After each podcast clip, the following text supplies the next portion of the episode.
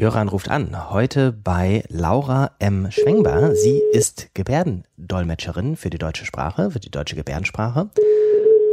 Und sie hat den Eurovision Song Contest übersetzt, und zwar die Musik und nicht die Moderation. Hallo?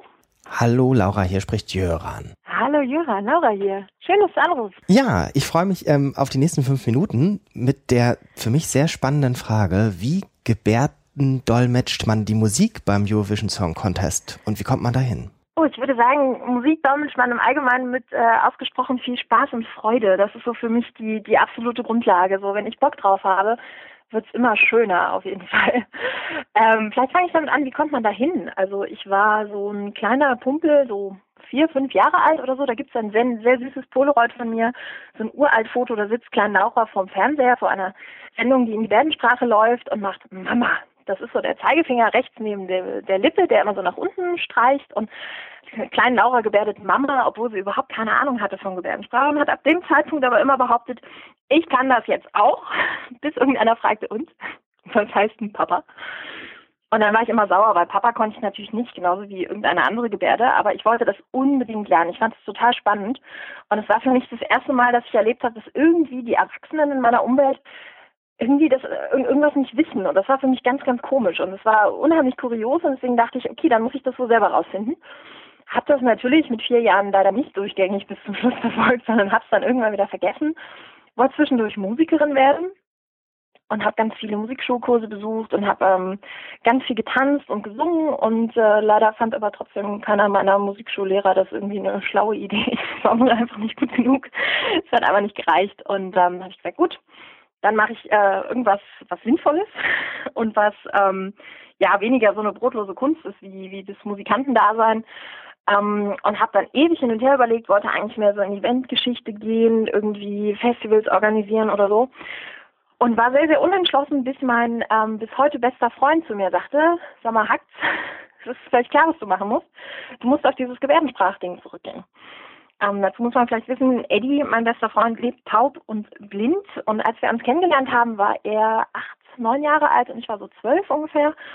Und Eddie konnte noch sehen und hören und hat durch eine Erbkrankheit, äh, vielleicht kennst du den Film Lorenzos Öl, das ist die, da wird die Krankheit so ein bisschen beschrieben.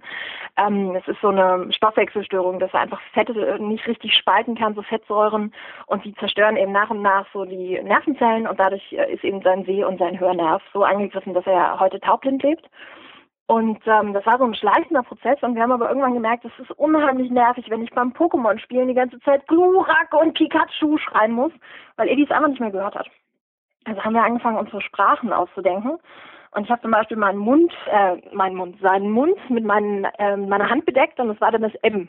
Und äh, zwei Finger auf der Nase waren das N und ein Punkt auf den Kopf war der I-Punkt und so weiter.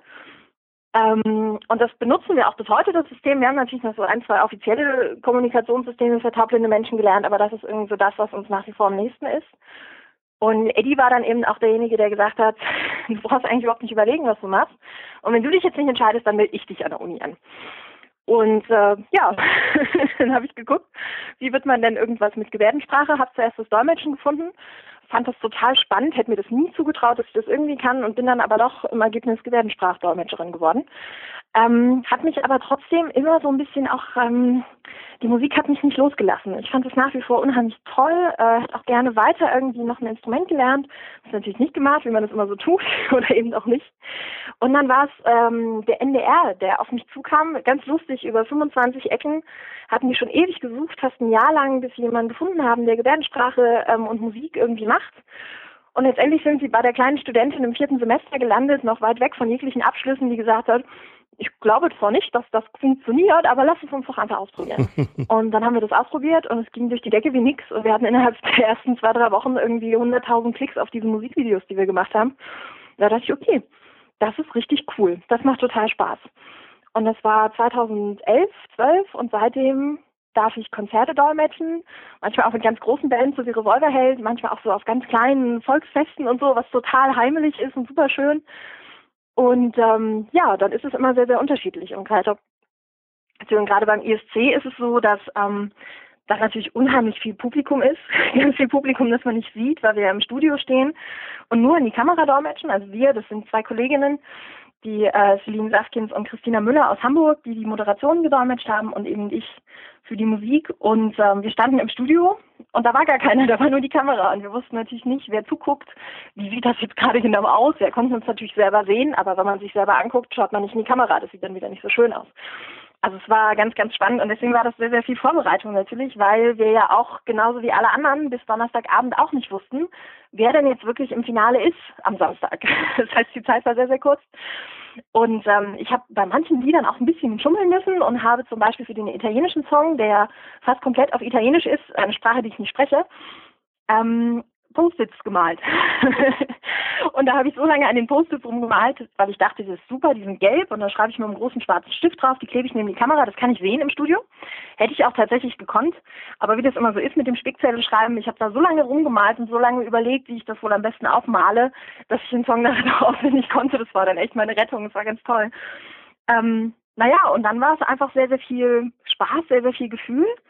Und was für mich immer so die Priorität ist, ist gar nicht so sehr anzuzeigen, oh, jetzt spielt er eine Triole und äh, die Note ist aber so und so und ha, jetzt hat er ein bisschen genuschelt in der Aussprache. Ich finde, darum geht's nicht bei Musik. Sondern das, was wir mit Musik machen, finde ich, ist vielmehr uns fallen lassen in dieses, in diesen Rausch aus Noten, Stimmung, Gefühl, Gesang, aus diesem ganzen Gesamtpaket.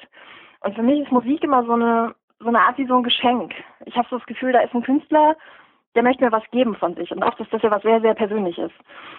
Und für mich ist es eine unheimliche Ehre, dieses Geschenk, das ich bekomme, quasi so eine kleine Schere ranzubinden und zu sagen, hier, jetzt können es alle anderen auch auspacken. Alle, die Lust haben, Gebärdensprache zu können, die können das jetzt auch auspacken, egal ob sie hören können oder nicht, und können an diesem Geschenk der Musik teilhaben. Und das ist für mich unheimlich schön, dass ich das, dass ich das machen darf. Und deswegen ähm, macht auch diese ganze Vorbereitung, dieses ganze Ringsrum und dieses Wochenende lange nervös sein und nicht wissen, was man anziehen soll und ach, dieses ganze Drama ringsrum macht deswegen unheimlich Spaß, egal wie anstrengend es ist. Ich würde es jederzeit wieder machen, weil es wirklich, wirklich großartig ist. Ja, so glaube ich damit Musik in Gebärdensprache. Danke für die Einblicke. Ähm, wenn jetzt Menschen sagen, es interessiert mich noch weiter als die Minuten in diesem Gespräch, wo sollten die Menschen zum Beispiel im Netz draufklicken für weitere Informationen? Also. Also Infos zum äh, Eurovision Song Contest gibt es am besten unter eurovision.de und dann einfach das Suchwort Gebärdensprache eingeben und da findet man entweder die ganze Sendung in Gebärdensprache oder auch nur einzelne Songs. Und natürlich auf meiner Seite, das ist einfach mein kompletter Name, lauremschwenkbeer.de und da gibt es also alle Konzerttermine, Infos, Tralalas und ich freue mich immer über Nachrichten. ganz, ganz herzlichen Dank für die Antworten. Alles Gute sehr, für die weiteren äh, Projekte und wir hören uns bestimmt ein zweites Mal. Alles klar, ich wünsche dir einen wunderbaren Tag. Ebenso, tschüss. Danke, tschüss.